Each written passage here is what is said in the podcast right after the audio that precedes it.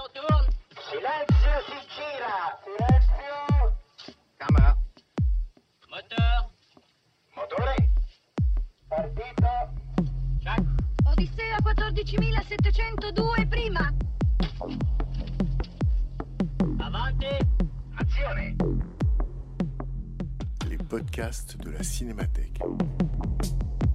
En février 2018, à l'occasion de la rétrospective que la Cinémathèque française consacrait à la cinéaste Chantal Ackerman, conférence de Jérôme Mamsilovitch, intitulée Chantal Ackerman, l'espace pendant un certain temps.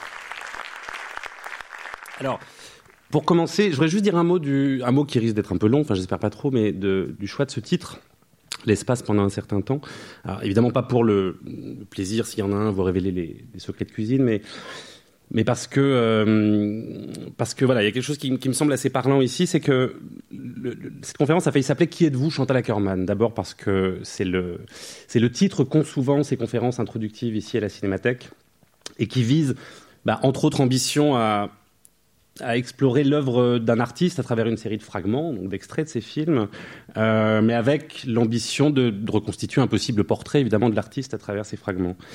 Euh, et cette ambition-là, évidemment, elle résonne particulièrement avec les films d'Ackerman, puisque les films d'Ackerman eux-mêmes l'ont fait. Euh, je m'adresse ici aux gens qui connaîtraient peu ou peut-être pas du tout, ce qui est une chance, parce que vous allez pouvoir découvrir les films à partir de cette semaine. Euh, aux gens qui connaisseraient peu donc l'œuvre d'Ackerman, je pense que vous savez néanmoins ce qui, est, ce qui fait partie des choses les plus connues, c'est qu'il s'y joue un art très singulier de l'autoportrait, euh, que, que ce sont des films qui eux-mêmes ont beaucoup posé cette question-là, à leur manière. Qui êtes-vous, Chantal Ackerman? Euh, donc on, sait, encore une fois c'est assez notoire, que l'histoire personnelle d'Ackerman a été une matière euh, dans laquelle on puisait ses films, ses fictions, ses documentaires, même si la frontière est pas forcément très valide, en tout cas elle tenait euh, à raison à, ce flou, disons. Mais elle a, elle, a, hum, elle a irrigué aussi ses livres. Euh, Ackerman a écrit deux romans qui sont très beaux, Une famille à Bruxelles et Ma mère rit. Elle a écrit une pièce de théâtre, Rôle de nuit. Elle a écrit un, essai qui est un autoportrait précisément, qui s'appelle Autoportrait en cinéaste, qui est un très très beau livre. Euh, elle, a, elle a produit un certain nombre d'installations aussi, vous le savez peut-être.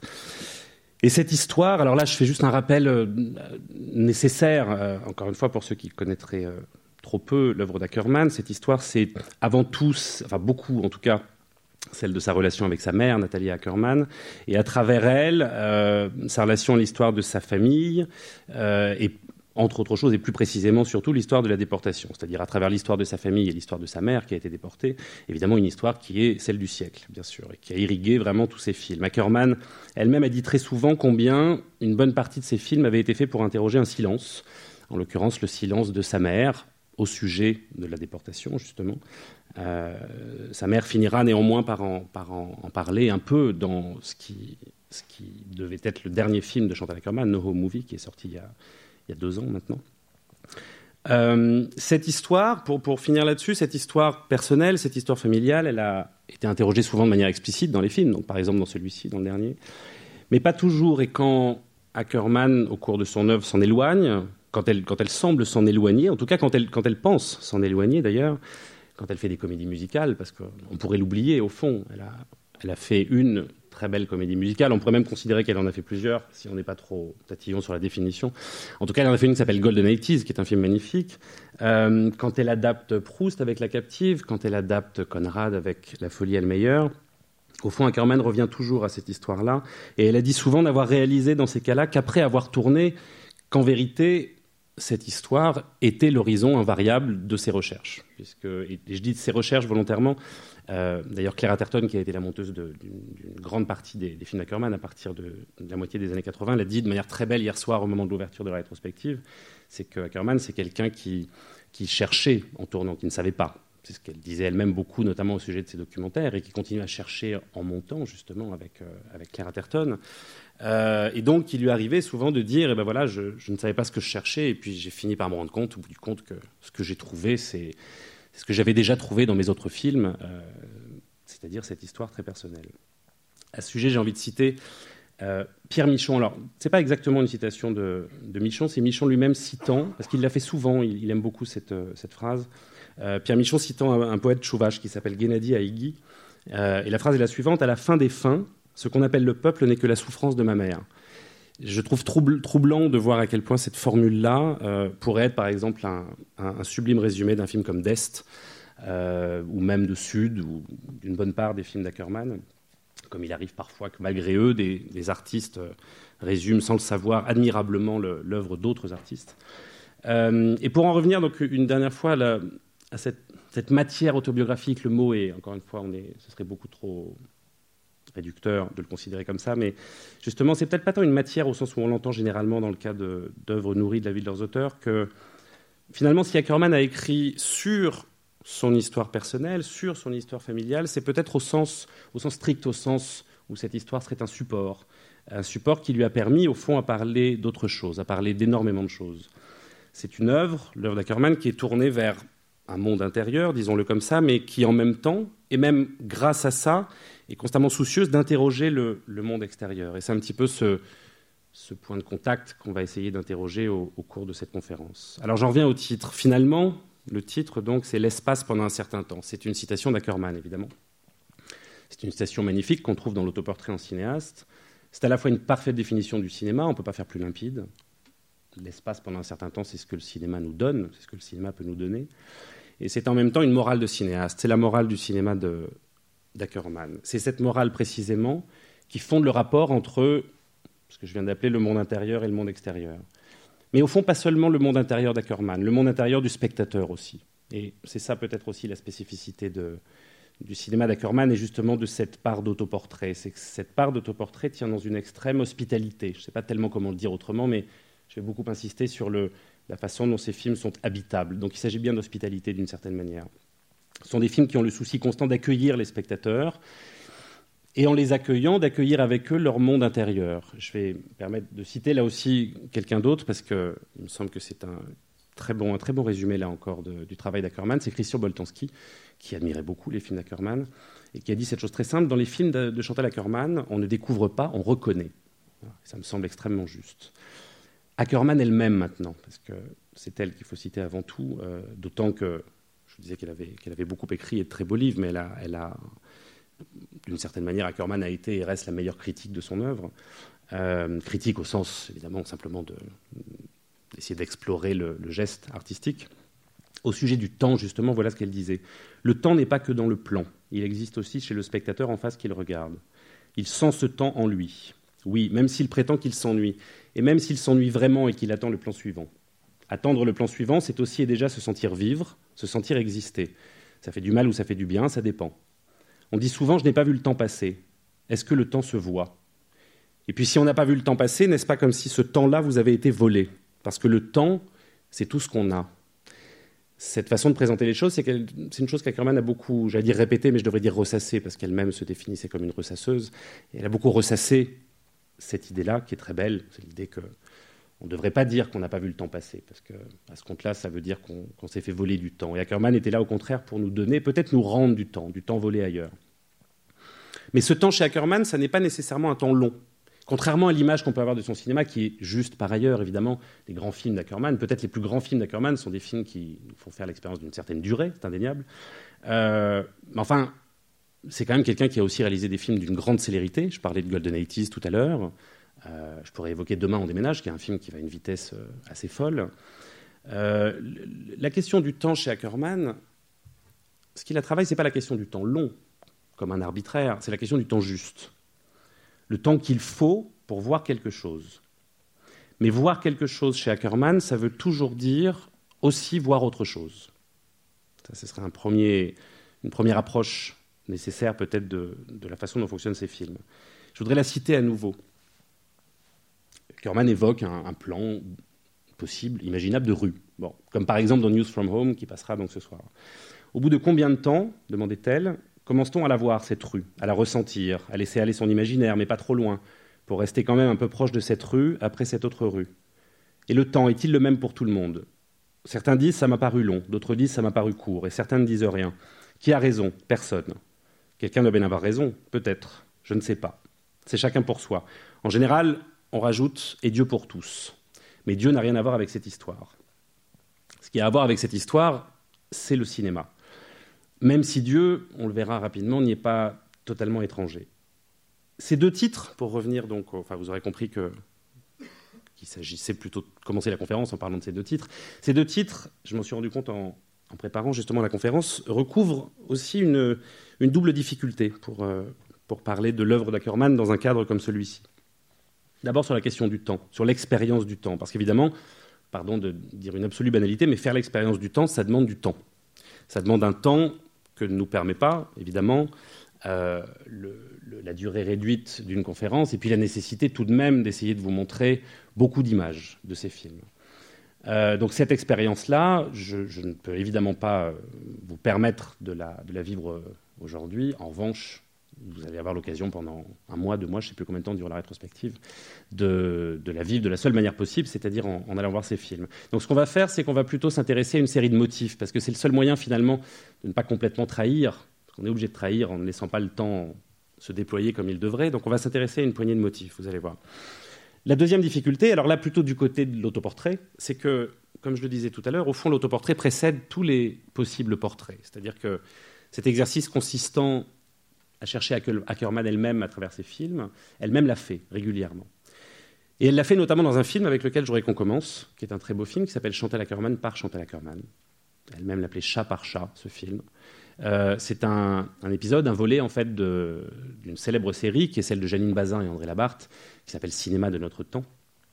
Et cet exercice que je vais essayer de faire modestement, de prélever une série de, fragments de son œuvre pour essayer de, la trouver elle, euh, bah, c'est ce qu'elle a fait elle-même justement. J'en dis pas plus parce que l'extrait que je vais vous montrer, qui est assez court, en fait c'est le tout début de ce cinéma de notre temps.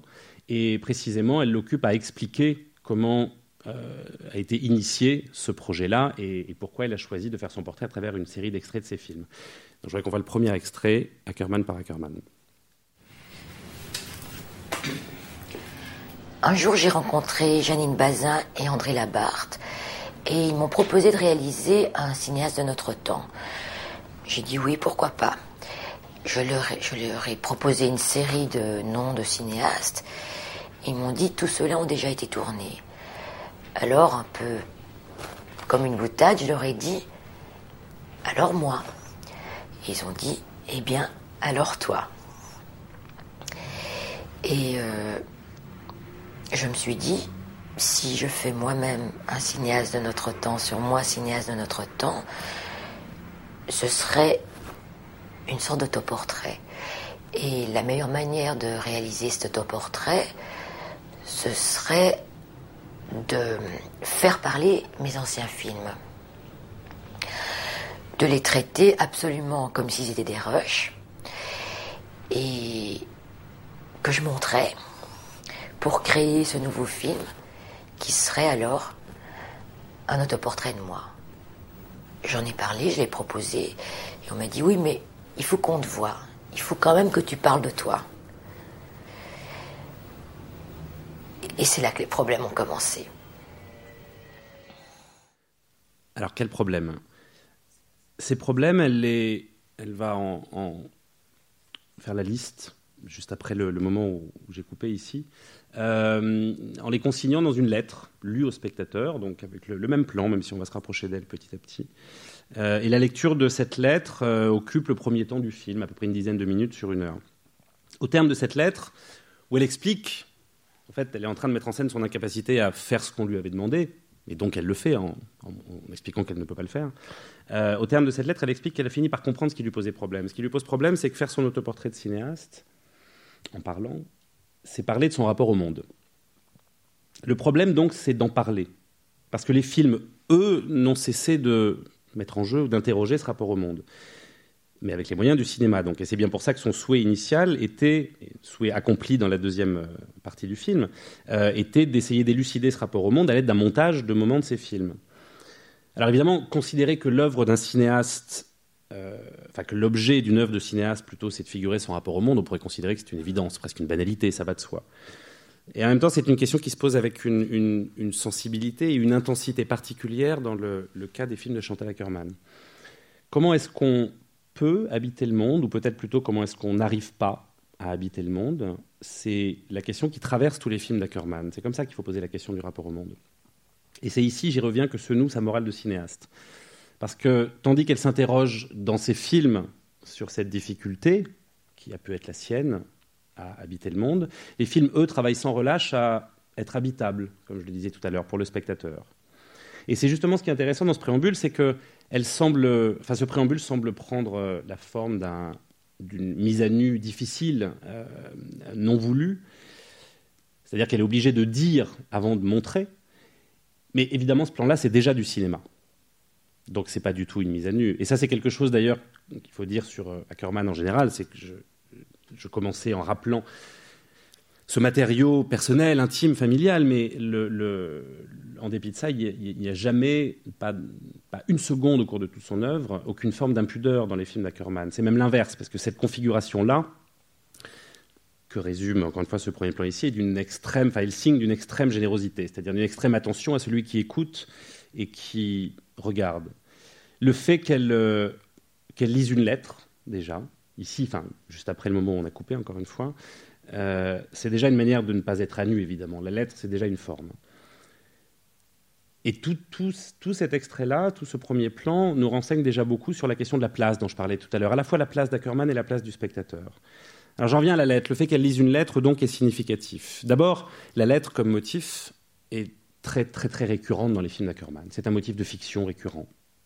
Pour euh, reparler de Golden 80 dans Golden 80 une fille se lamente euh, parce qu'elle attend fébrilement les lettres que l'homme qu'elle aime doit lui envoyer du Canada. Et puis on comprend évidemment petit à petit qu'elle est condamnée à habiter avec les lettres et que l'homme en question ne reviendra jamais. Dans Je tue il, elle, qui est le premier long métrage magnifique d'Ackerman, euh, il y a un très longtemps comme ça dans lequel le personnage, qui est joué par Ackerman elle-même, écrit des lettres à la femme qu'elle aime et n'en finit pas de les écrire et de ne pas réussir à les finir. Et d'ailleurs, ce, qui est très beau, c'est que ces lettres, enfin cette lettre plutôt, parce que c'est une lettre qu'elle n'arrive pas à finir, finit vraiment presque comme un élément du décor. Elle dépose au sol, comme ça, dans un appartement presque nu, on va le voir tout à l'heure, elle dépose au sol les différentes pages de la lettre et elle finit par se coucher dessus ou dedans. C'est-à-dire qu'il y a vraiment l'idée que ce sont très littéralement des lettres habitées. Vous voyez, la, la lettre comme forme, c'est quelque chose qu'on habite déjà, exactement comme on habite un plan, comme on va, on va le voir un peu plus loin. C'est je pense aussi à un film qui s'appelle Letter, Home, pardon, qui est un très beau film, alors qui est un, une captation, c'est plus qu'une captation évidemment, mais qui, dont le matériau d'origine est une, mise en scène de théâtre, qui est l'adaptation de la correspondance entre Sylvia Plath et sa mère. Et hum, Ackerman a, filmé ça, évidemment le titre le suggère, et puis on sait quel est le matériau, euh, c'est une, correspondance. Dans les documentaires aussi, les lettres ont une, place euh, prépondérante. Dans le film que vous allez voir, j'espère, vous avez déjà vu euh, après la séance, la News from Home, puisque News from Home est construit entièrement autour des lettres que la mère de Chantal Ackerman lui envoyait pendant son premier voyage à New York, pendant le premier voyage de Chantal Ackerman à New York, au début des années 70. Ce sont des lettres inquiètes, fébriles, parce que la mère supporte très difficilement l'absence de la fille, et tout le film est rythmé, bercé même serait le mot, euh, par, euh, par cette inquiétude-là. Et puis il y a un autre très court film qui s'appelle Lettre d'une cinéaste, qui, qui va avec euh, le, cinéma de notre temps, puisque là aussi elle s'interroge, c'est une commande, hein, elle s'interroge sur, sur ce que c'est que d'être une cinéaste. Et le film lui-même nous dit qu'il prend la forme d'une lettre. Alors c'est très significatif, j'insiste. Euh, euh, c'est significatif en fait de ce que les images chez Ackerman ont toujours à voir avec les lettres. C'est-à-dire que les lettres, c'est pas seulement un motif, c'est une forme. Au fond, c'est peut-être la forme de son cinéma. C'est quelque chose d'ailleurs que Serge Danet avait très bien vu très tôt, enfin relativement tôt, à l'époque de la sortie de Toute une nuit, en 81 ou 82, j'ai un doute. Euh, en commençant un texte, euh, mais vraiment presque sur le mode du jeu de mots comme ça, c'est-à-dire qu'il liste les titres des premiers films d'Ackerman et il dit Chantal Ackerman nous envoyait régulièrement de ses nouvelles. Euh, elle mettait l'adresse au dos de la lettre, et là il cite le titre complet de Jeanne Dillman, 23 qui est du commerce, Bruxelles. je ne sais plus quels autres exemples il prend, mais enfin, l'idée c'est que, en gros, il, il devinait pardon, que dans chacun des titres, il y avait cette idée d'une correspondance entretenue avec le spectateur. Dans L'être d'une cinéaste que je viens d'évoquer, justement, elle explique qu'elle est devenue cinéaste en dépit de deux choses. Enfin, en dépit, oui. D'abord d'un désir d'écrire. C'est une des premières choses qu'elle dit dans le film. Si je fais du cinéma, c'est parce que je n'ai pas osé faire le pari de l'écriture. Or, moi je pense que Kackerman, par ailleurs, était un grand écrivain. Euh, non seulement en témoignent les livres qu'elle a écrits, euh, et même, certains de ces films, je pense à un film comme, Jour et Nuit, que je n'évoquerai pas par ailleurs, malheureusement, dans le reste de la conférence. Jour et Nuit, c'est un film dont le texte est absolument sublime. C'est un, très beau roman en soi. C'est un très beau film par ailleurs. Euh, euh, l'autre chose contre laquelle, d'une certaine manière, ou en dépit de quoi elle est devenue cinéaste, c'est un interdit. C'est un interdit religieux, un interdit biblique sur lequel elle est revenue extrêmement souvent, qu'elle a beaucoup ressassé, comme je le disais, euh, et qu'elle évoque donc dans la lettre d'une cinéaste. C'est cet interdit du deuxième commandement qui dit je crois qu'il ne le dit pas exactement comme ça, mais là je le reprends dans les mots d'Ackerman elle-même, qui reconnaissait volontiers qu'elle le déformait un peu. Tu ne feras aucune image qui ressemblera à quelque chose qui existe sur Terre. Son œuvre de cinéaste, donc, a été arrachée à cet interdit. Pour elle, faire du cinéma, elle l'a dit très souvent, encore une fois, c'était braver cet interdit, mais au fond, puisqu'elle le brave, puisqu'on le brave, c'est s'obliger à faire en sorte tout de même, déjà de le garder en tête, cet interdit, et puis de, refuser quand même l'idolâtrie, puisque c'est l'objet de cet interdit biblique. Alors comment faire? La réponse d'Ackerman est à l'origine de cette morale de cinéaste que j'évoquais tout à l'heure. Il faut filmer en face, disait-elle. Et là, j'en reviens évidemment au plan que vous venez de voir. Filmer en face, c'est-à-dire faire en sorte que le spectateur se sente constamment exister face à l'image. Pour le dire encore autrement, et là encore dans les mots d'Ackerman, qu'il ne puisse s'oublier, qu'il ne puisse pas s'oublier dans la fascination pour les images. Et Dieu sait que les films d'Ackerman sont fascinants. Néanmoins, voilà la direction morale de ces films que le spectateur ne puisse pas oublier sa place face à l'image. C'est-à-dire, pour le résumer encore autrement, Ackerman n'a eu de cesse de faire des films adressés. Donc des films comme des lettres. On va voir un deuxième extrait, euh, qui est un extrait de Dest, donc un film qui date de 1993, qu'on doit considérer comme un documentaire, si on veut absolument s'en tenir aux, catégories. Euh, pour résumer en, deux mots son geste, alors là c'est vraiment typiquement un de ces films dans lesquels elle cherche, comme je vous le disais tout à l'heure. Euh, au moment où s'annonce ou se confirme la chute du bloc soviétique, euh, Ackerman décide de filmer euh, ben justement un monde en train de disparaître et part de, Bruxelles, passe par l'Allemagne et puis va suivre tout un chemin comme ça euh, en direction de la Russie. Et puis collecte au fur et à mesure de son voyage des images sans, but avoué, comme elle le disait. Euh, alors le film, le film est assez proche dans son principe, et même plastiquement, de News from Home, euh, qui va passer tout à l'heure. C'est-à-dire que c'est un geste de, collecte presque photographique. Il va de soi que quand je dis photographique, c'est pas du tout une manière de dire que c'est pas du cinéma. Simplement, euh, il est photographique au sens où il retrouve la pureté et alors la frontalité, on y revient, de ce qu'étaient les, les, premières vues lumière, par exemple. C'est très très frappant. C'est-à-dire que c'est une suite de blocs, pour une bonne part des plans fixes, pour une autre part des travelling, des travelling qui sont absolument sublimes dans Dest, euh, sur, bah, sur des paysages, sur des corps, sur des visages croisés euh, pendant euh, ce long travelling, parce qu'au fond le voyage lui-même a été comme une sorte de long travelling, une sorte de longue dérive au fond. Je vais vous passer un extrait relativement court de, de Dest pour un notamment pour un plan qui est, vous allez voir, qui est au cœur de cet extrait-là. C'est donc l'extrait le, numéro 2, s'il vous plaît.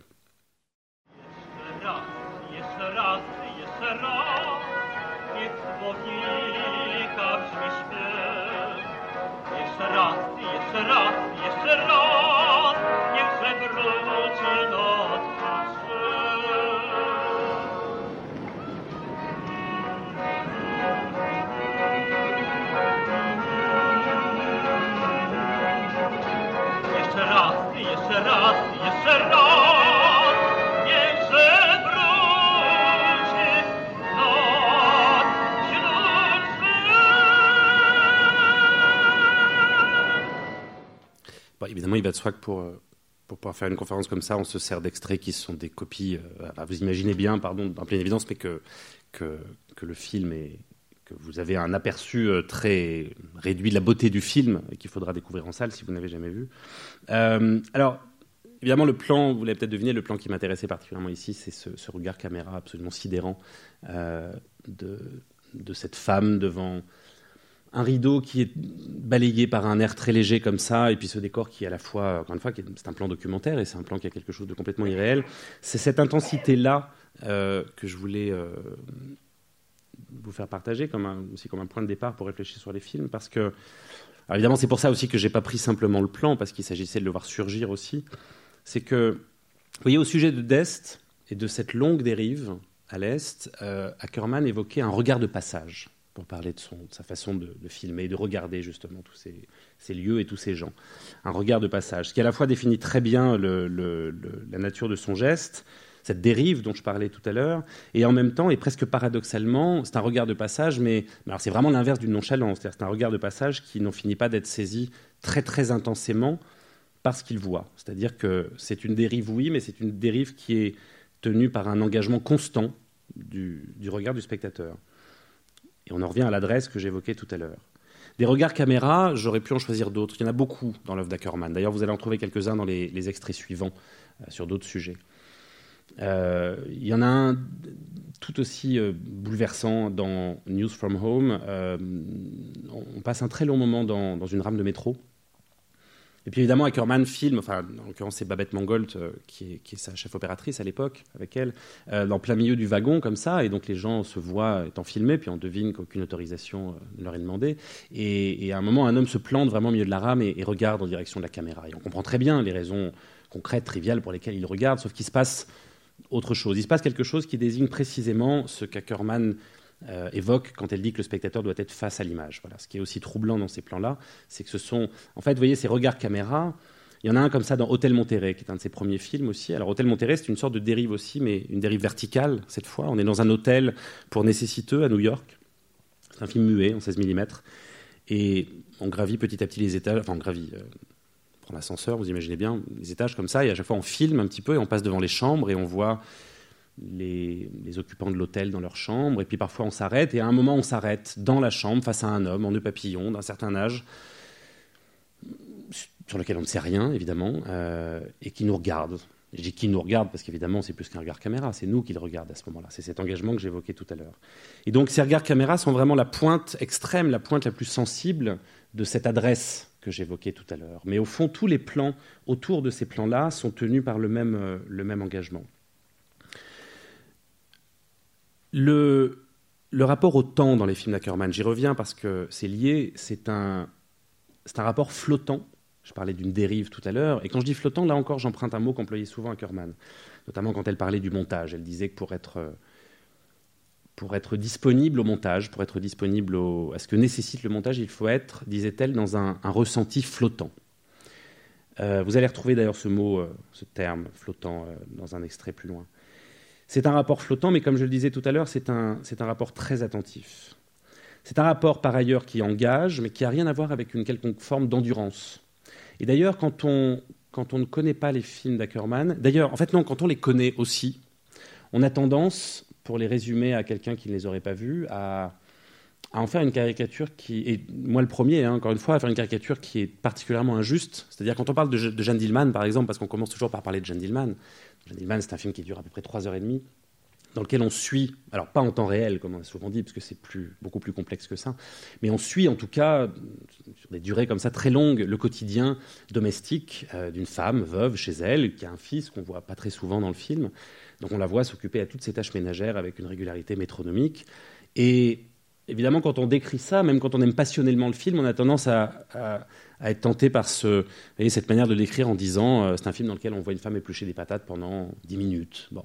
C'est très étonnant parce que même quand on aime le film, en disant ça, on a l'impression qu'on voudrait en dégoûter les autres. C'est pas le cas évidemment, mais au fond, c'est pas comme ça que fonctionne l'attention du spectateur face à ce film-là. C'est-à-dire que vous mettez n'importe qui face à ce film-là, euh, le, la personne en question se retrouvera captive immédiatement, c'est-à-dire hypnotisée exactement comme vous l'avez peut-être été, même si ça marche mieux devant le film évidemment, par le plan de, de cette femme ici, et dans la même situation d'attention extrême, c'est-à-dire cet engagement du spectateur euh, requis par les films fait qu'évidemment on a une attention décuplée aux détails. Par exemple ici, ce détail complètement bouleversant de la feuille que tient très très serrée dans sa main cette femme. On se demande ce que c'est que cette feuille. On peut deviner pourquoi elle a la main serrée dessus. On voit bien qu'elle n'est pas très à l'aise devant la caméra. Euh, pourquoi ce, ce, ce, quel est ce lieu Pourquoi cette disposition-là? Bon, les, les, questions vraiment euh, euh, affleurent très très vite face à ces plans-là. Et, et, face à Jeanne Dillman, encore une fois, on n'est pas du tout dans ce rapport d'endurance que parfois demandent certains cinéastes, certains grands cinéastes, et qui sont des cinéastes de la durée, justement, euh, et qui vous emprisonnent un peu, souvent pour de bonnes raisons, parce qu'il faut rester emprisonné un peu longtemps dans ce temps long pour pouvoir accéder à quelque chose qu'ils veulent nous donner. Ackerman, c'est pas du tout ça. Il n'y a, pas a pas du tout d'endurance euh, face à ces films, donc il n'y a pas de souffrance du tout. Je voudrais la citer encore une fois. Euh, au sujet de, de Jeanne Dillman, justement. C'est pas parce qu'on a déjà vu quelque chose qu'il ne faut pas prendre le temps de voir encore Au contraire, sans doute. Tout le monde a déjà vu une femme dans une cuisine. À force de la voir, on l'oublie, on oublie de la regarder. Quand on montre quelque chose que tout le monde a déjà vu, c'est peut-être à ce moment-là qu'on voit pour la première fois.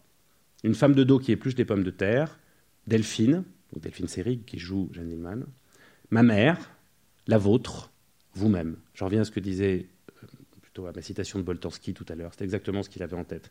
Jeanne Dillman, c'est un film, évidemment la postérité du film, qui est juste par ailleurs, c'est que c'est un film sur euh, une aliénation domestique, c'est c'est un film qui, à ce titre, est un film puissamment féministe. Tout ça est vrai, bien sûr, mais euh, vous voyez, sur la façon dont l'histoire personnelle revient toujours par la bande. Enfin, là, c'est pas par la bande, parce que c'est le point de départ. C'est un film qui se nourrit des souvenirs d'enfance d'Ackerman, des souvenirs de sa mère faisant la cuisine, des souvenirs de ses tantes faisant la cuisine. Bon. Cette forme spécifique d'hypnose, donc, euh, tient au fait que chez Ackerman, et c'est à peu près ce qu'elle dit dans cette citation, on a très souvent le sentiment qu'on regarde les choses pour la première fois. Voilà, qu'on regarde pour la première fois, et c'était l'ambition de Jane de nous montrer quelque chose qu'on ne savait plus voir. On regarde pour la première fois une femme en train d'éplucher des pommes de terre ou de faire la vaisselle. Euh, on regarde pour la première fois quelqu'un qui se tient face à nous et qui nous regarde comme ici dans l'extrait de Dest. Autrement dit, pour pousser un tout petit peu, mais à raison, l'idée, il y a cette idée chez Ackerman que le monde recommence à chaque fois devant sa caméra, pour le spectateur.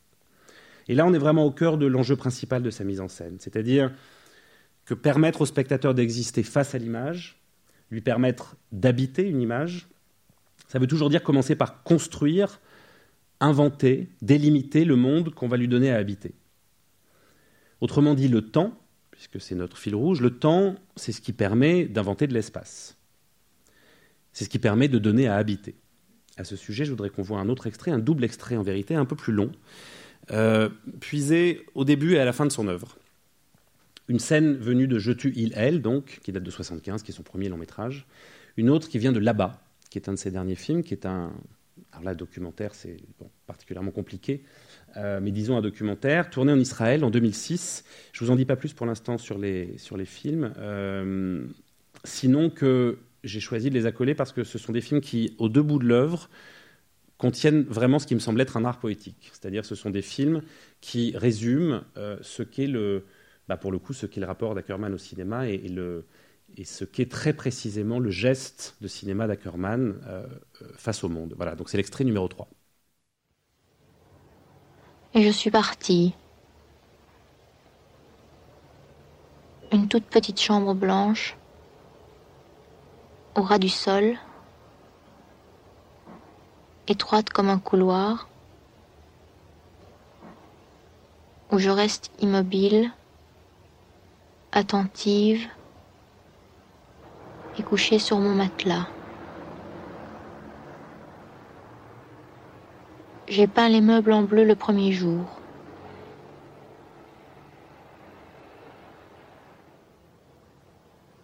Je les ai repeints en vert le deuxième jour.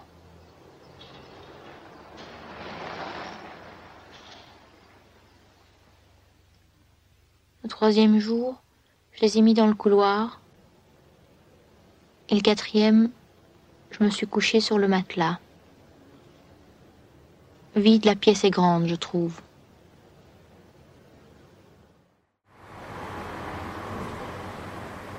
Je ne me sens pas appartenir, et cela sans vraie souffrance ni orgueil. L'orgueil, cela arrive, mais non. Je suis déconnecté de presque tout. J'ai quelques points d'ancrage, et parfois je les lâche ou ils me lâchent, et je flotte à la dérive. Ça, c'est la plupart du temps. Parfois, je m'accroche pour quelques jours, minutes, secondes. Puis je lâche à nouveau. Je regarde à peine, j'entends à peine, semi-aveugle, semi-sourde, je flotte. Parfois je coule, mais pas tout à fait. Quelque chose, parfois un détail, me fait remonter à la surface où je recommence à flotter. Alors, je vais regrouper ces deux extraits parce que D'une part, pour une raison un peu, parallèle, mais je trouve important de, vous donner à entendre la voix d'Ackerman aux deux extrêmes de son œuvre. Euh, et par ailleurs, ce sont deux films, comme je le disais, qui, pour moi euh, relèvent d'un art poétique à chaque fois, c'est-à-dire que ce sont deux films qui posent la question d'habiter à la fois de manière très, concrète, habiter un lieu, habiter dans les deux cas un appartement, euh, et en même temps la question d'habiter le cadre, c'est-à-dire en fait faire un cadre Faire un cadre, ça a à voir avec ça. Ça a toujours à voir avec l'idée d'habiter euh, chez Ackerman. Je vais commencer par là-bas, justement. Euh, pour vous expliquer un petit peu comment, comment, comment s'est mis en route ce film, son producteur, après donc euh, qu'Ackerman a réalisé un certain nombre de documentaires avec lui, lui, propose d'aller faire un film en Israël sur Israël. Et Ackerman se dit, bon, Chantal Ackerman, cinéaste juive qui a beaucoup interrogé son identité juive dans ses films, euh, qui va faire un film sur Israël, euh, c'est un peu lourd. Je reprends ces termes, comme ça qu'elle en parlait. Et puis finalement, elle va quand même en Israël pour une autre raison, pour un festival, et, elle explique qu'elle a pris sa caméra dans cet appartement et qu'elle s'est mise à filmer comme ça, sans vraiment réfléchir, euh, à travers donc ses fenêtres avec ses stores de paille dit et soudain j'ai vu un plan. Et cette phrase-là, il faut, s'y arrêter parce qu'elle résume beaucoup de choses. Soudain, j'ai vu un plan. Qu'est-ce que ça veut dire trouver soudain un plan quand on est dans le cinéma d'Ackerman? C'est là qu'on rejoint la question d'habiter, justement. Mais d'abord, je reviens aux, mots que vous avez entendus là, Euh, ou plutôt à ceux que vous n'avez pas entendus après. Elle parle un tout petit peu plus loin de son rapport au réel. Elle dit que son rapport au réel a été abîmé. Elle dit qu'elle ne sait pas comment vivre. C'est un film qui touche très littéralement à la question de son rapport au monde, puisqu'on en parlait tout à l'heure. Et notamment en repassant par un souvenir d'enfance, c'est-à-dire qu'être face à ses fenêtres et voir la vie des voisins en face à travers, alors vous voyez évidemment la, composition extraordinaire de ce plan, la façon dont soudain cette vie s'anime, vraiment de petits personnages presque comme des pantins qui sont simplement les voisins d'en face. Euh, je ne sais plus qui- d'ailleurs dans quel texte disait que qu'avec le, ce qu'elle trouve de, matière dans l'image, avec les stores de paille, on était presque chez Nicolas de Stel, ce qui me semble très juste, c'est-à-dire qu'il y a vraiment une composition de peintre ici. Et elle se remémore un souvenir d'enfance. En gros, elle explique que, justement, quand elle était petite à Bruxelles, sa mère, qui était très inquiète pour elle, c'est le sujet de News from Home, euh, ne la laissait pas aller jouer avec les enfants dans la rue dehors. Et elle dit ça parce qu'elle dit si on avait été en Israël à ce moment-là, je pense qu'elle m'aurait laissé jouer dans la rue parce qu'elle aurait eu moins peur. Mais en se remémorant ce souvenir, elle nous parle aussi du plan qu'elle est en train de tourner. C'est-à-dire que ça a à voir avec son rapport au monde. Son rapport au monde, c'est Chantal Ackerman, enfant, qui regarde par la fenêtre les autres enfants en train de jouer au ballon parce qu'elle-même ne peut pas aller jouer au ballon. Et ce rapport-là, évidemment, c'est déjà du cinéma. La fenêtre, c'est une évidence, la fenêtre, c'est un cadre. Et c'est ce qui est en jeu ici aussi. Raymond Bellour, dans un très beau texte sur le film, qui me semble être vraiment un des, grands textes qui a été écrit sur son œuvre, euh, dit qu'on on- c'est un des films, selon lui, devant lequel on se sent le plus au cinéma. Ce qui pourrait paraître presque un peu provocateur, parce que c'est un film, alors j'aurais dû commencer par ça, mais c'est un film qui, pour l'essentiel, euh, se passe dans cet appartement. Il y a quelques moments où Ackerman sort et va à la plage à côté. La mer, on aura l'occasion d'y revenir. Euh, mais enfin, la, la plupart des, des plans sont tournés à l'intérieur de l'appartement. Donc Ackerman était censé faire un film sur Israël et elle fait un film à l'intérieur d'un appartement. Alors est-ce que pour autant c'est simplement un film sur euh, la claustration, sur un sentiment? Non, c'est plus que ça. Comme je vous le disais, c'est un film qui touche très littéralement à la question de son rapport au monde. Et ce qu'elle dit justement un peu après, c'est la chose suivante. Euh, tout cela, donc quand elle parle de ce qu'elle considère comme une difficulté à, à vivre, à avoir un rapport réel, elle dit tout cela a à voir avec cela, avec Israël ou pas Israël? Bien sûr, pas un Israël réel, avec un Israël où tout d'un coup j'appartiendrai. Et encore un peu plus loin, elle dit ça, elle dit s'enraciner dans l'espace, ça j'arrive à comprendre. Autrement dit, évidemment, il ne s'agit pas de. Le film est tourné en Israël, mais il s'agit d'Israël comme une idée, disons, comme cette idée qu'on pourrait nommer Israël, d'appartenir quelque part, de se sentir ancré, comme elle le dit, autrement dit, de cesser de dériver et donc de pouvoir habiter. Là-bas, de ce point de vue-là, c'est un film qui a à la fois quelque chose d'assez désespéré et en même temps de très confiant. C'est un film qui est désespéré parce que le texte, ce que vous avez entendu, la voix d'Ackerman nous dit qu'elle ne croit plus à la possibilité d'un ancrage. Elle nous parle d'une dérive euh, contre laquelle elle ne peut plus rien. Et les films suivants continueront d'en parler. Et en même temps confiant, d'une certaine manière, parce que en réduisant à ce point-là les possibilités de, de- je vais pas dire du cinéma, parce que comme le dit Bellour, on est vraiment absolument dans le cinéma, mais disons, en réduisant à ce point-là ce qu'elle filme, en ne filmant plus que depuis un appartement, une fenêtre, euh, elle nous dit que la mise en scène en soi, c'est le signe d'un ancrage possible, mais alors d'un ancrage dans le plan. Un ancrage permis par le cinéma. Et je pense que, au fond, c'est ce que, c'est ce que, c'est comme ça qu'il faut entendre ce que, ce que dit Bellour dans son texte. Euh, un plan sur une fenêtre suffit à faire naître du cinéma, puisqu'on peut le construire en sorte qu'il soit habitable. Et c'est ça, trouver un plan. Quand elle dit soudain j'ai vu un plan. Dans le, documentaire qui a tourné Marianne Lambert euh, il y a quelques années, avec la participation d'Ackerman euh, au sujet de son œuvre, donc qui s'appelle, euh, je crois qu'il passe d'ailleurs dans la rétro, qui s'appelle I Don't Belong Anywhere. D'ailleurs, vous voyez le titre, vous fait retrouver cette idée-là. Euh, Il y, a- un très beau moment comme ça au montage justement où, Ackerman est avec Claire Atherton en train de monter No Home Movie, son dernier film, et c'est Claire Atherton qui parle à ce moment-là de, de cette question-là qu'est-ce que c'est que trouver un plan? Et elle dit il faudrait, il faudrait montrer dans les écoles de cinéma les rushs de No Home Movie. No Home Movie, c'est un film qu'elle tourne toute seule avec une petite caméra chez sa mère, dans l'appartement de sa mère qui est sur le point de mourir, et, et donc elle pose la caméra sur un meuble pour faire son cadre. Bon, elle n'a pas d'équipe. Et, à ce moment-là, Marianne Lambert, donc la documentariste, choisit de montrer effectivement ces rushs-là, dans un souci pédagogique plutôt bienvenu, parce qu'effectivement, on comprend soudain ce que ça veut dire trouver un plan. C'est-à-dire qu'on on sent la caméra sur une table, et puis on l'entend qui tire la table, alors la table racle le parquet, comme ça, tout ça, et puis on comprend pas on comprend pas quand est-ce qu'on va finir par avoir une image, euh, une image tout simplement. Et soudain, effectivement, exactement comme le, le décrit Claire Atherton, soudain il y a un plan. Alors un plan, ça veut pas dire une belle image, ça veut pas simplement dire une image bien composée, ça veut dire littéralement un plan habitable. C'est-à-dire, on est chez quelqu'un, mais soudain, nous-mêmes, spectateurs, pouvons habiter l'image à cet endroit-là. Au fond, ce que nous dit là-bas, c'est que si le monde n'est pas habitable, on peut au moins habiter son regard sur le monde comme un enfant donc regardant le monde à travers la fenêtre derrière laquelle il est, il est condamné à rester. D'où la force justement de cette anecdote sur la, fenêtre d'enfance. C'est vraiment l'idée que si le monde est interdit, alors au moins on peut s'installer dans, ce regard. Au fond, ce que raconte Ackerman ici, c'est vraiment quelque chose qui est de l'ordre de, de la naissance du cinéma. C'est la naissance d'un regard qu'on peut habiter, c'est d'une certaine manière la naissance du cinéma. Et j'en reviens du coup à Je tue il, elle. Je tue il, elle, pour ceux qui n'auraient pas vu, c'est un film qui est divisé en trois temps. Dans un premier temps, donc c'est celui-ci, euh, le personnage est seul. On comprend qu'en fait elle a fui une relation amoureuse, elle se retrouve là, elle écrit donc une longue lettre d'amour. Mais avant tout, elle, elle, comme vous avez commencé de le voir ici, malheureusement j'ai dû couper en plein milieu d'un plan, ce qui se fait pas, mais il était un peu long. Euh, quand vous la voyez pousser la table comme ça, comme un forçat, en fait c'est exactement ce que je viens de vous décrire pour No Home Movie. Sauf que ce qui se passe ici, ici qui est quand même très rare au cinéma, c'est que ce que vous voyez, c'est pas seulement un personnage qui pousse des meubles, c'est un cinéaste qui, de l'intérieur même de son propre film, est en train de faire un plan en fabriquant son décor. C'est-à-dire qu'il est en train de se demander comment habiter ce décor-là. C'est pour ça que je disais que c'est un art poétique au fond, parce que, et vous voyez là le regard caméra, je vous avais dit qu'il y en aurait d'autres, il est, d'une intensité totale, et c'est vraiment le regard caméra aussi d'une jeune cinéaste qui nous dit, voilà, je vous explique, je, le film s'appelle Je, tu, il, elle, je, cinéaste, vous explique ce que c'est pour moi qu'un plan de cinéma, et comment, comment je vais m'y prendre. Et puis, je vous disais tout à l'heure que rendre un plan habitable, ça veut dire, ça veut dire faire naître un monde, fabriquer un monde. Euh, ça me semble très évident ici, puisque vous avez entendu, puis ça continue évidemment après, elle nous dit le premier jour, j'ai fait ça. Le deuxième jour, alors vous avez vu, il y a un décalage, on ne voit pas à l'image ce qu'elle est en train de nous dire, il y a un temps de retard. On a l'impression que c'est une activité purement mentale, comme ça. Mais on entend le premier jour, le deuxième jour, le troisième jour. C'est une genèse, c'est un récit génésiaque. C'est vraiment la naissance d'un monde.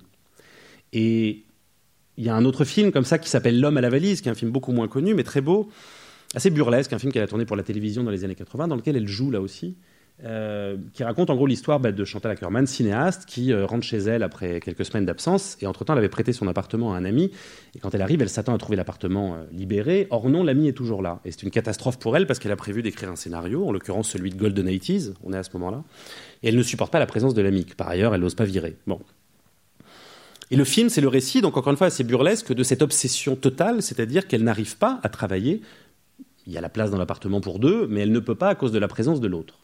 Et du coup, euh, sa première réaction, c'est d'essayer de tout déplacer, c'est-à-dire exactement comme au début de Je tue elle, c'est-à-dire de refabriquer un monde pour elle à l'intérieur d'un monde détruit, c'est-à-dire à, l'intérieur de son ancien appartement qu'elle ne peut plus habiter.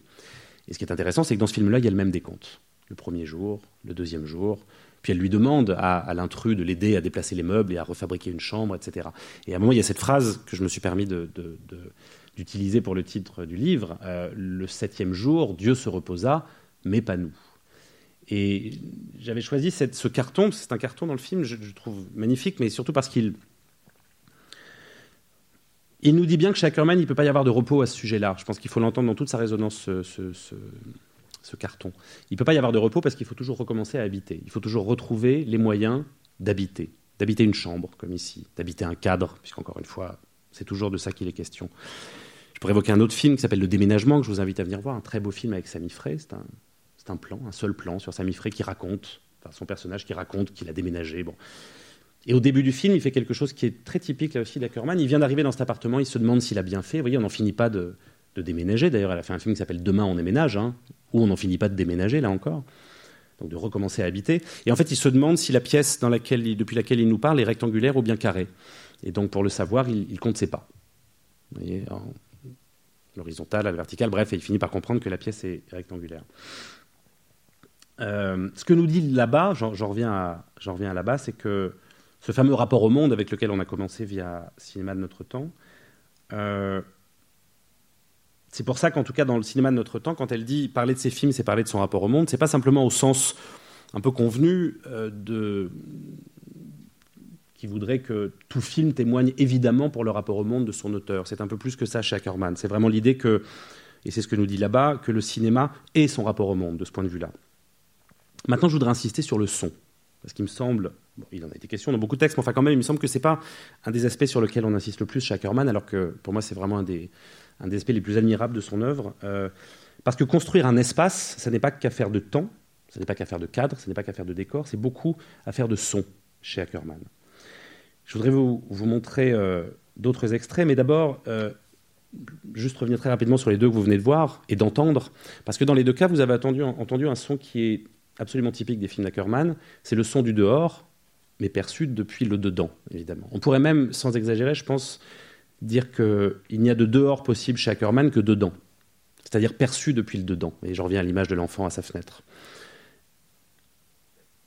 Et vous pourriez me dire, oui, mais elle a tourné beaucoup de films en extérieur. Oui, mais ces films en extérieur, elle les a tournés dedans, c'est-à-dire en considérant le dehors comme un dedans. Ça peut vous paraître un peu énigmatique, mais vous allez le comprendre avec l'extrait de Toute une nuit tout à l'heure. Euh, en tout cas, il y avait ce souci-là de metteur en scène de faire en sorte que l'extérieur reste un, intérieur, vous allez voir. Euh, ce que vous avez entendu ici, c'est quoi? C'est la rumeur, la voix, j'ai envie de dire, des voitures dehors. Ça, on l'entend très très très souvent chez Ackerman. Et au fond, quand je vous dis le son construit, c'est vraiment très littéral. Le son, l'espace le, intérieur, celui de la jeune femme de Je tue euh, tient vraiment, presque physiquement, par le, ce son du dehors. Et d'ailleurs, un plan très récurrent chez Ackerman montre un personnage, souvent un personnage féminin, je pense au rendez-vous d'Anna par exemple, à la captive qui est passée hier soir, un personnage féminin qui ouvre une fenêtre ou dans l'homme à la valise, justement. Bon, cette idée vraiment du point de contact entre l'intérieur et l'extérieur, c'est un, un, des sites privilégiés par les films d'Ackerman, forcément. Euh, alors, je vais vous montrer cette série d'extraits, il y en a quatre cette fois, au sujet du son et au sujet d'un son en particulier qui me semble passionnant chez Ackerman, c'est celui des pas. C'est le, son, le bruit que font les, les chaussures, et particulièrement celles des femmes, donc particulièrement les talons des femmes chez Ackerman, euh, sur le bitume, sur le carrelage ou sur le, le marbre d'une galerie marchande dans Golden 80s. J'ai choisi quatre extraits. Le premier, c'est Dest, à nouveau. Euh, le deuxième, c'est Toute une nuit, donc, qui date du début des années 80. Puis Golden 80s, et enfin News from Home. C'est l'extrait numéro 4.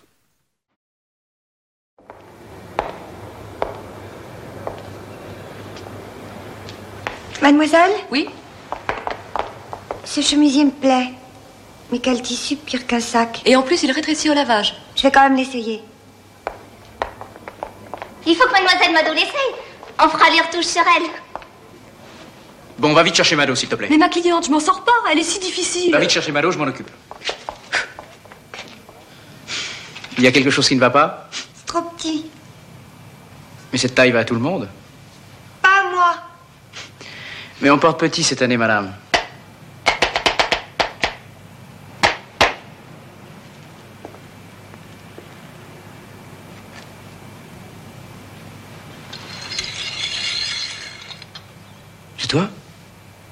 Qui tu veux que ce soit d'autre Mais tu es là? Ah oui. Voilà une surprise. Oui, n'est-ce pas? Je... Oh, tu es venu. Jamais je croyais te revoir.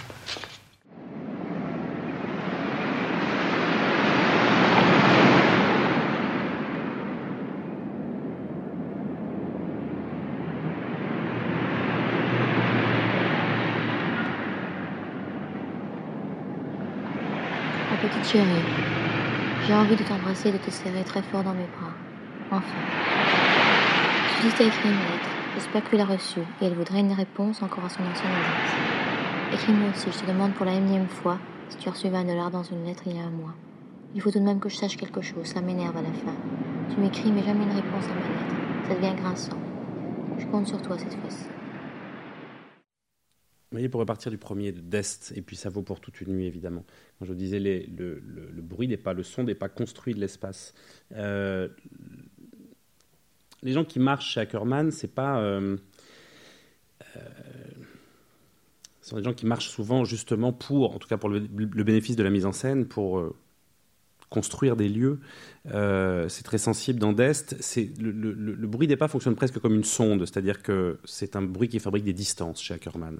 Et ça, c'est particulièrement sensible dans Toute une nuit parce que qu'est-ce qui fait que Toute une nuit est un des plus beaux films qu'on ait jamais tourné sur la nuit sur la nuit vraiment comme objet, comme, matière, comme lieu? Il, me semble vraiment que tous les cinéastes qui ont qui sont posé la bonne question pour filmer la nuit sont des cinéastes qui ont considéré la nuit comme un lieu. Quand Ackerman filme toute une nuit, il faut vraiment voir son geste comme celui de Sami Frey dans le film que j'évoquais tout à l'heure, qui compte avec ses pas, le, enfin qui mesure avec ses pas la taille de son appartement. Ackerman fait le tour de la nuit. Et quand on, quand on filme la nuit, quand on veut rendre l'impression de la nuit, c'est quelque chose en fait qui passe beaucoup par le son plus que par l'image. Pourquoi? Parce qu'évidemment, la nuit, en ville, puisque c'est un film qui se passe en ville, euh, on n'entend pas du tout de la même manière que le jour, parce qu'il y a beaucoup moins de choses à entendre. Donc quand on entend moins de choses dans un espace sonore, on entend plus loin, par exemple. Euh, donc en fait, le rapport sensible et sonore au monde est complètement changé. C'est un film qui est extraordinairement fort là-dessus. Pour vous résumer en deux mots ce qu'est ce, film, parce que je disais tout à l'heure, elle a fait peut-être plus de comédie musicale que, n'en comptent les, les, manuels ou les catalogues de ses films. Euh, Toute une nuit, c'est un film qu'elle a fait dans l'attente d'une comédie musicale qu'elle devait tourner, qui finalement euh, aurait été euh, Golden 80s, et qui devait s'appeler à l'époque La Galerie. Mais c'est intéressant parce que Toute une nuit, c'est un film dans lequel il y a un peu de musique, mais c'est pas une comédie musicale a priori, et néanmoins c'en est une à sa manière, puisque euh, bah vous l'avez vu ici, d'abord c'est un film qui est infiniment chorégraphique, c'est un film qui est très explicitement inspiré de Pina Bausch, et par ailleurs, c'est pas forcément l'extrait le plus sensible pour le voir, mais enfin à l'échelle du film c'est très flagrant. Et par ailleurs, c'est un film dans lequel on pourrait considérer que c'est une comédie musicale finalement, mais sans musique, puisque ce sont tous ces sons de la ville, le son du claquement des talons, encore une fois, sur le sol, qui fournissent la partition du film. Et ce qui est très beau ici, et c'est quelque chose encore une fois qui se prolonge dans l'extrait de Golden 80s, c'est l'idée que le, bruit des pas fabrique de l'espace, mais le bruit des pas fabrique aussi des personnages, au sens où il fabrique les affects des personnages. Toute une nuit, c'est un film dans lequel il y a à peu près 80 personnages qui se croisent dans la nuit, qui se, qui se rencontrent, qui s'aiment, qui se retrouvent, qui se séparent, qui se re-retrouvent. Euh, c'est une suite, c'est une collection de gestes comme ça. Il y a très peu de dialogue. Alors, d'une manière générale, vous aurez remarqué que je choisis des extraits dans lesquels il y a peu de dialogue parce que je voulais insister sur des motifs. Néanmoins, il y a des films d'Ackerman très très bavards. Il ne faudrait pas que ça vous donne une fausse impression. Euh, mais, pardon. Euh, dans, Golden Elties, vous voyez, l'idée est très clairement révélée puisque l'amoureux ne reconnaît son amoureuse que grâce au bruit de ses talons, alors même qu'il a déjà entendu sa voix. En plus, c'est la voix de Fanny Cotenson. A priori, elle est, elle à la fois très belle et très identifiable, cette voix-là. Euh, il ne la reconnaît pas grâce à sa voix, il la reconnaît quand elle martèle le sol avec ses chaussures comme Dorothy dans Le Magicien d'Oz. Et puis, c'est presque un tour de magie aussi, puisqu'elle fait apparaître. Et elle apparaît au moment de ses coups sur le sol. Et alors, le dernier extrait. Et puis d'ailleurs, pardon, Golden Eighties commence sur un générique, tout de même, il faut le préciser qui est un plan fixe sur, un, sur un, une portion de, de, sol euh, en marbre dans la galerie marchande. C'est un film qui se passe dans une galerie marchande. Et tout ce qu'on voit pendant le générique, au rythme de la musique, ce sont des, des, des jambes, des, des, chaussures de femmes qui n'en finissent pas de traverser le, le, plan dans tous les sens, en diagonale comme ça. Donc il y a vraiment l'idée d'un monde qui se construit littéralement dès le premier plan par le biais de ce, geste-là, c'est-à-dire les talons féminins qui martèlent le sol. Et j'insistais sur le fait que c'était des talons de femmes, même si bien entendu on entend aussi des hommes marcher, vous imaginez, chez Ackerman, mais parce que c'est une chose sur laquelle ont insisté plusieurs de ses collaboratrices, notamment Aurore Clément, sur le soin qu'elle mettait, et là aussi en, gardant à l'esprit des souvenirs de jeunesse, c'est-à-dire en gardant à l'esprit le, le, les tenues de sa mère, les, des, thés dansants auxquels elle avait pu euh, euh, aller en compagnie de sa mère, euh, c'est-à-dire cette espèce de goût extrême pour le, les artifices de la féminité et qui, sont rendus dans ces films, et notamment celui-là. Aurore Clermont raconte par exemple que pour les rendez-vous d'Anna, elles ont passé des heures, voire des jours, à choisir les escarpins que devait porter le personnage. Pourquoi? Parce qu'il fallait trouver le bon son. Il fallait trouver le bon son de claquement des talons sur le sol. Donc, vous voyez, on revient exactement à la même question. Euh, le dernier extrait, alors, est un peu singulier dans la, dans la suite, puisque vous l'aurez peut-être euh, entendu, mais c'est quelque chose qu'on ne perçoit pas tout de suite forcément quand on voit News from Home seul. C'est que là, il n'y en a plus des pas. Pourtant, il y a bien des gens qui marchent devant ces films qui sont a priori de nature documentaire comme News from Home ou euh, Dest, parce que Dest joue beaucoup avec le montage son aussi, euh, forcément, l'illusion euh, de, de la réalité documentaire, de ce qu'on estime trouver comme une réalité documentaire, fait qu'on ne prête pas toujours attention à ça, mais la dimension entêtante, hypnotique, berçante de News from Home tient principalement, il me semble, à ce choix-là. C'est-à-dire, qu'est-ce qu'on entend de News from Home? On entend les bruits de la ville et on entend la lecture, comme je vous le disais tout à l'heure, par Ackerman, des lettres que lui envoie sa mère. Mais les bruits de la ville ne sont pas ceux du moment de l'enregistrement. Le film est entièrement post-synchronisé. Néanmoins, il y a bel et bien un choix de ne retenir que le flux et le reflux des voitures et de ne pas prendre du tout le bruit des passants. Ce qui est très singulier dans l'expérience de News from Home, c'est que c'est un film qui accole à une voix sans corps, la voix d'Ackerman lisant les lettres de sa mère, et des corps sans voix. Puisque, comme je vous disais tout à l'heure, je parlais des voitures, tous- les sons chez Ackerman en fonction de voix chez elle.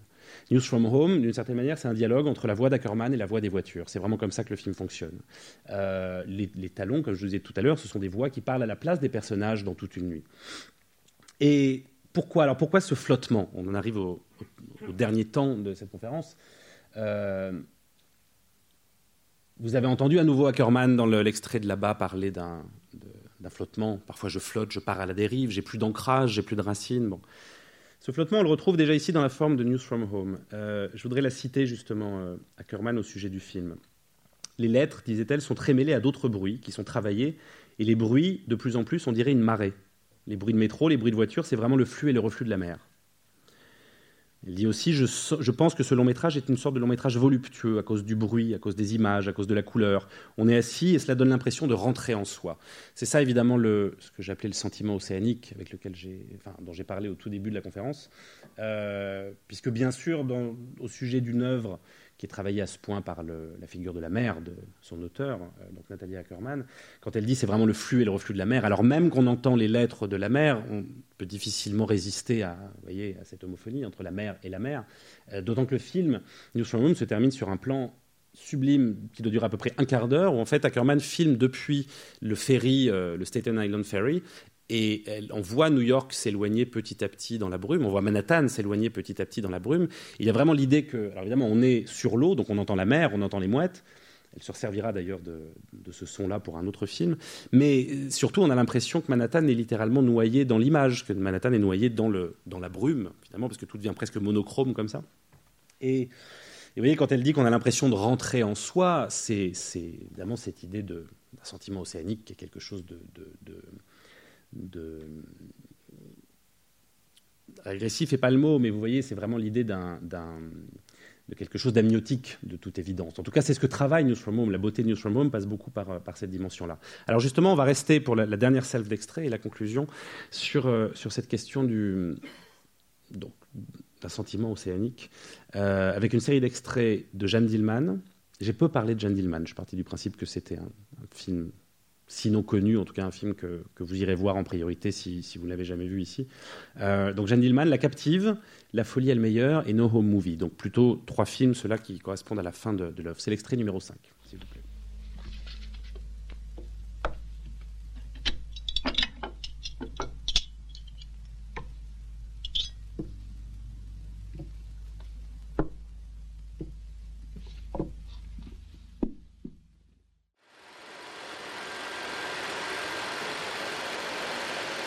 s'il vous plaît. Je... Je...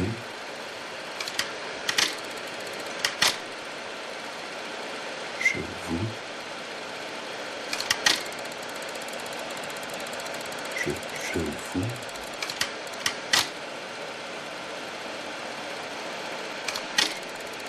Je vous...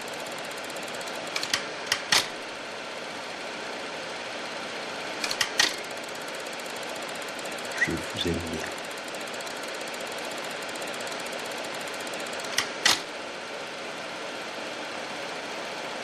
Je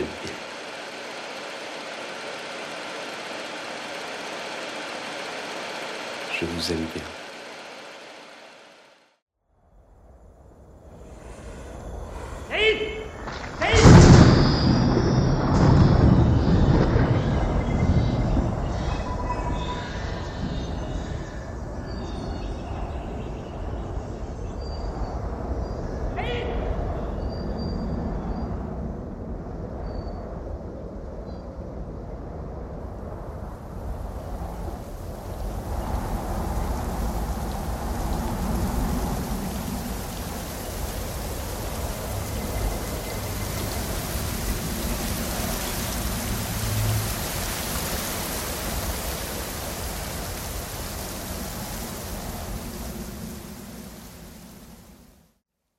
Manque un extrait de No Home Movie.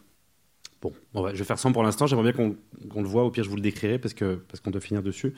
Euh, le alors, pardon. Euh, alors, Jeanne Dillman, ça peut paraître, sur cette question de, de l'eau, de la mer, de l'océan, euh, Jeanne Dillman pourrait paraître un choix étrange parce que dans les autres, évidemment, c'est évident. Et en même temps,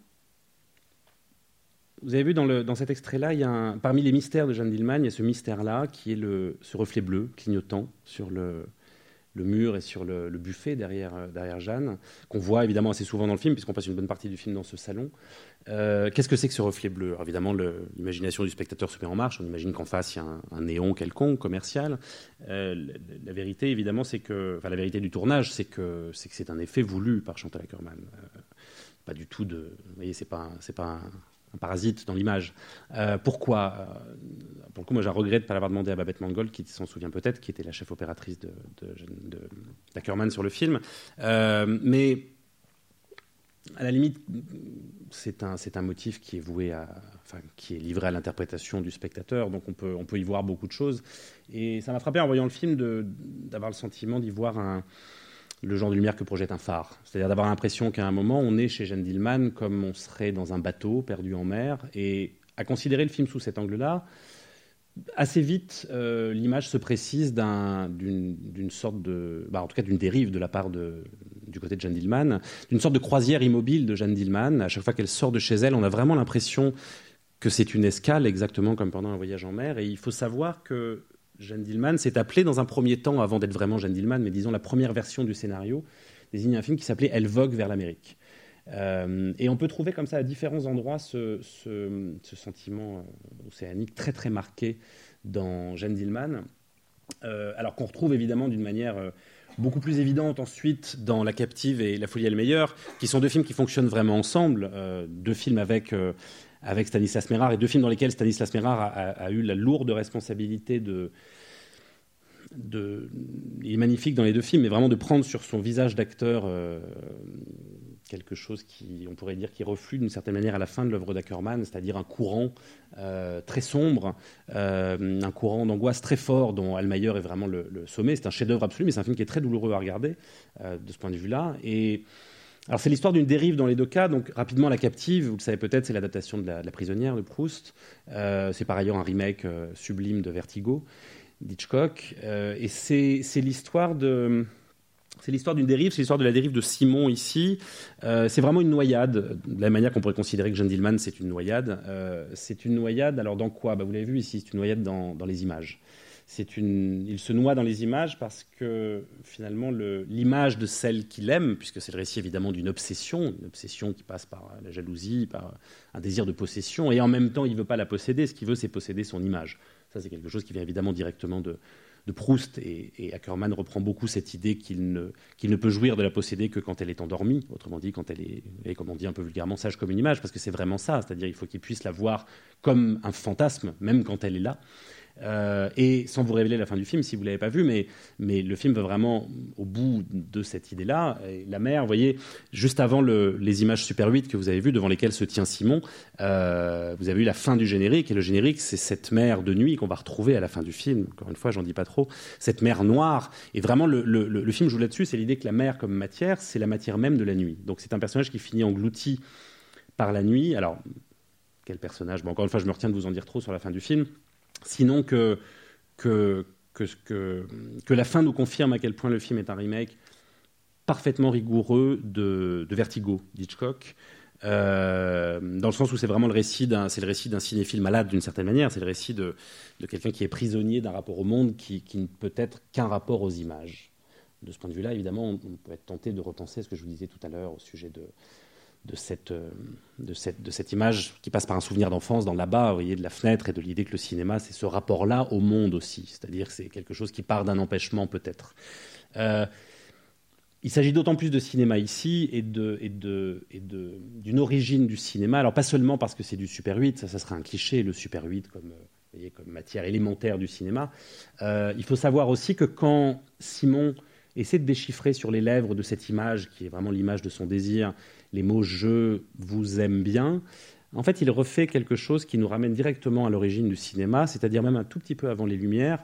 Il nous ramène à une, expérience chronophotographique de Georges Demny, qui était un des pionniers du cinéma et qui s'est filmé, pour le dire vite, euh, en train d'articuler ces mots-là Je vous aime. Donc ça a été une des premières, disons que ces mots-là, articulés sur une image, ont été une des premières expressions de, bah, de ce qu'était ou de ce qu'allait être le cinéma. C'est très troublant que le film commence sur cette image-là. La folie meilleur. Alors la folie meilleur. Ackerman a trouvé Conrad comme elle a trouvé Proust. Elle ne, pouvait, elle ne pouvait que trouver Proust d'une certaine manière.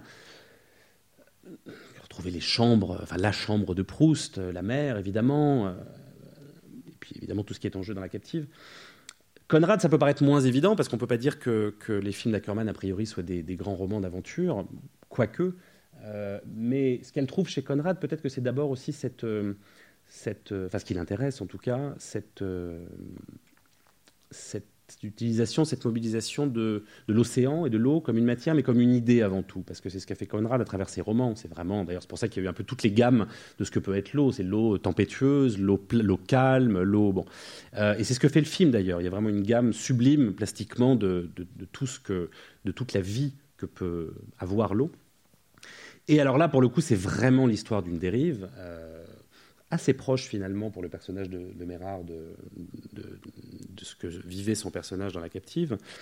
Euh, sauf que cette fois, c'est une obsession pour la fille et pas pour, la femme aimée, mais c'est, enfin, vraiment la folie du ressassement ici qui joue euh, à plein. Et, et alors, vous voyez, si on. Parce qu'évidemment, il faut essayer de, repérer un peu des échos entre ces différentes images, repenser à Je tue il, elle, repenser à ce que je vous disais sur la possibilité ou non d'habiter. Voilà où on en est, d'une certaine manière, de la possibilité d'habiter à ce moment-là de l'œuvre d'Ackerman, avec l'image de, de Marc Barbet sur ce lit dans une maison inondée et ce lit qui flotte comme ça. Et on est vraiment dans le flottement et dans la dérive dont on parlait tout à l'heure. Mais tout le film, et il est très très troublant de ce point de vue-là, tout le film est entièrement du côté de la dérive, mais c'est comme si une- une digue ou quelques digues avaient définitivement cédé. C'est-à-dire que la forme même du film, et Ackerman le disait, elle n'a pas du tout tourné ce film de fiction comme elle avait coutume de tourner ses fictions. Elle l'a tourné comme un documentaire, c'est-à-dire de manière particulièrement flottante. C'était encore une fois son terme, je crois. Et c'est un film qui est, alors, qui est absolument somptueux plastiquement, mais très différent de La Captive, par exemple, qui était tout en, tout en, en maîtrise euh, géométrique, pardon, je trouve pas mieux, mais c'est un peu l'idée. Euh, ici, c'est un, film qui est, euh, vraiment pris dans un- une espèce de courant comme ça. Et le, dernier plan du film, qui est un plan fixe, dont je ne vous dis rien, c'est un plan incroyable et un peu douloureux, encore une fois, nous ramène à la dérive qui était celle de Jeanne Dillman. C'est-à-dire, comme je disais tout à l'heure, une dérive immobile. C'est-à-dire qu'on on- on peut se noyer assis. On peut se noyer assis dans un, appartement. C'est ce qui se passe pour Jeanne Dillman et c'est ce qui se passe pour le, personnage de La Folie est le. Alors, bon, j'imagine que du coup, euh, le- le- l'extrait manque, donc je vais vous le décrire. Euh, No Home Movie, qui est le, tout dernier film d'Ackerman, c'est un film dans lequel il est question de, sa mère. Elle filme sa mère qui est en train de vivre ses derniers jours.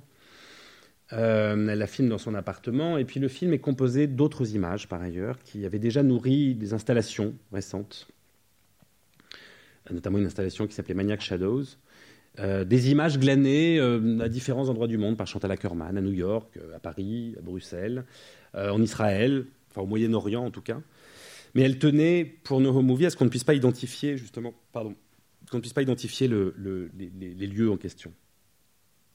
Le film commence sur un plan très fort, assez long là aussi, d'un arbre en plein désert, donc on imagine en Israël ou dans un pays proche, euh, battu par le vent, mais vraiment avec une extrême violence. Et c'est une violence, là encore une fois, bien sûr, qui passe par le son. C'est-à-dire, on entend tout ce, vent râpeux, sableux, qui frotte contre les branches de l'arbre. Il y a une extrême violence. Et la violence, où est la violence? La violence est dans la résistance de l'arbre. C'est-à-dire que de toute évidence, ce plan-là nous, a vocation à nous faire voir ce qu'on ne voit pas dans l'image, c'est-à-dire les racines de l'arbre, parce que c'est ça qui est en jeu ici. C'est-à-dire qu'on en revient à ce qu'Ackerman disait dans là-bas. L'ancrage, la question de l'ancrage, la question des racines. J'ai pas évoqué un autre très beau film d'Ackerman qui s'appelle L'Histoire d'Amérique, par exemple, qui est un film, euh, en gros, sur une, forme de tradition orale juive et une suite de récits comme ça, récités dans la nuit new-yorkaise. Bon, vous irez le voir. Mais c'est un film sur les racines, là aussi, sur la question des racines. Et No Home Movie, au fond, beaucoup plus qu'un film sur la mer, sur la mort de la mer, elle le disait elle-même d'ailleurs, c'est la mort de la mer, on la verra pas dans le film. Moi, je pense que c'est même pas le sujet du film. C'est un film sur le sur le sur le l'hypothèse du moment où les racines, les dernières racines, les quelques racines qui restent. Dans là-bas, elle disait ce que j'arrive à comprendre malgré tout, c'est s'enraciner dans l'espace. Je comprends ce que c'est que s'enraciner dans l'espace. Et faire un plan, comme je vous le disais depuis tout à l'heure, c'est vraiment s'enraciner dans l'espace. Le film commence sur cette image qui, du coup, est déchirante quand on, quand on le voit sous cet angle-là, ce film. C'est l'idée que les racines vont peut-être céder, justement. Et encore une fois, ce n'est pas un film sur la mort de la mer, c'est un film sur la disparition de la mer, sur la disparition de la mer comme image. Et ce qui est magnifique dans le film, c'est que le film vraiment ne, ne dévie pas de, de cette idée-là, puisque il y a des scènes assez bouleversantes comme ça où Ackerman est en train de parler avec sa mère via Skype. Elles sont en contact constant, évidemment. Et Ackerman, avec sa caméra, puisqu'elle est en train de filmer l'écran d'ordinateur sur lequel elle voit sa mère, elle zoome avec sa caméra sur l'écran d'ordinateur. Et évidemment, plus on zoome sur un, en plus sur surtout sur une image Skype qui est déjà de très mauvaise qualité, on finit dans, un, dans une boue de pixels, c'est-à-dire on se noie complètement dans l'image.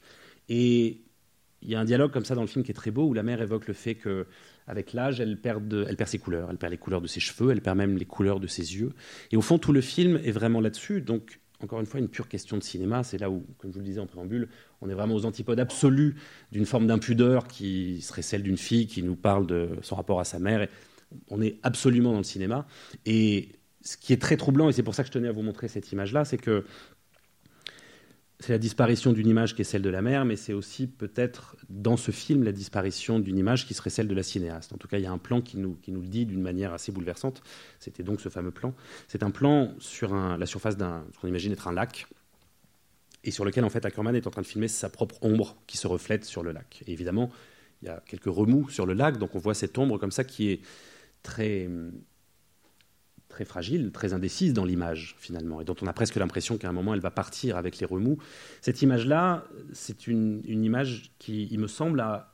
enfin l'idée de cette image, l'idée d'une ombre comme ça, projetée euh, de cette manière-là, une ombre instable, c'est une, idée qui a beaucoup travaillé à Kerman euh, dans les derniers temps de son œuvre.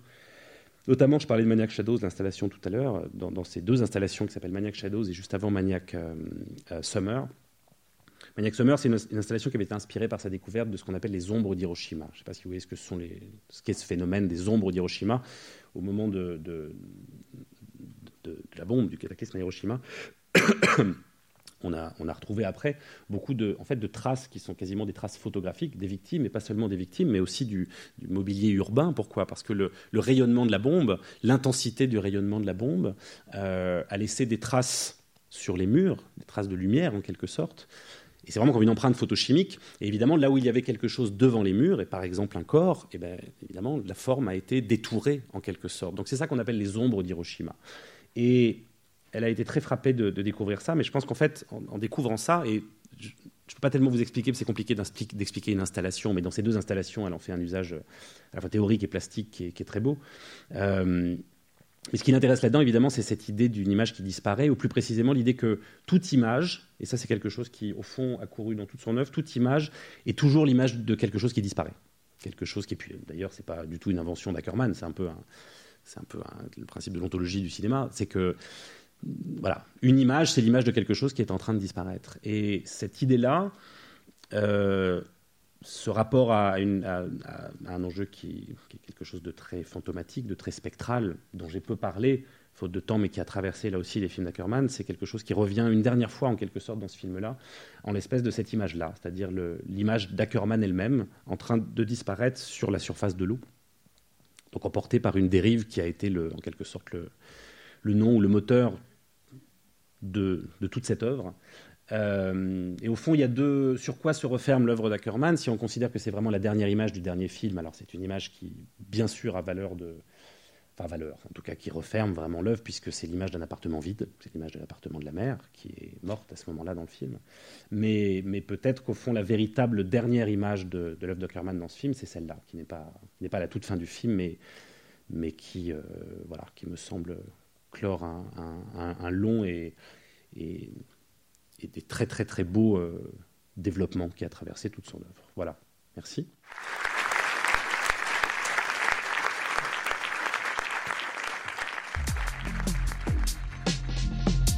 C'était les podcasts de la Cinémathèque française.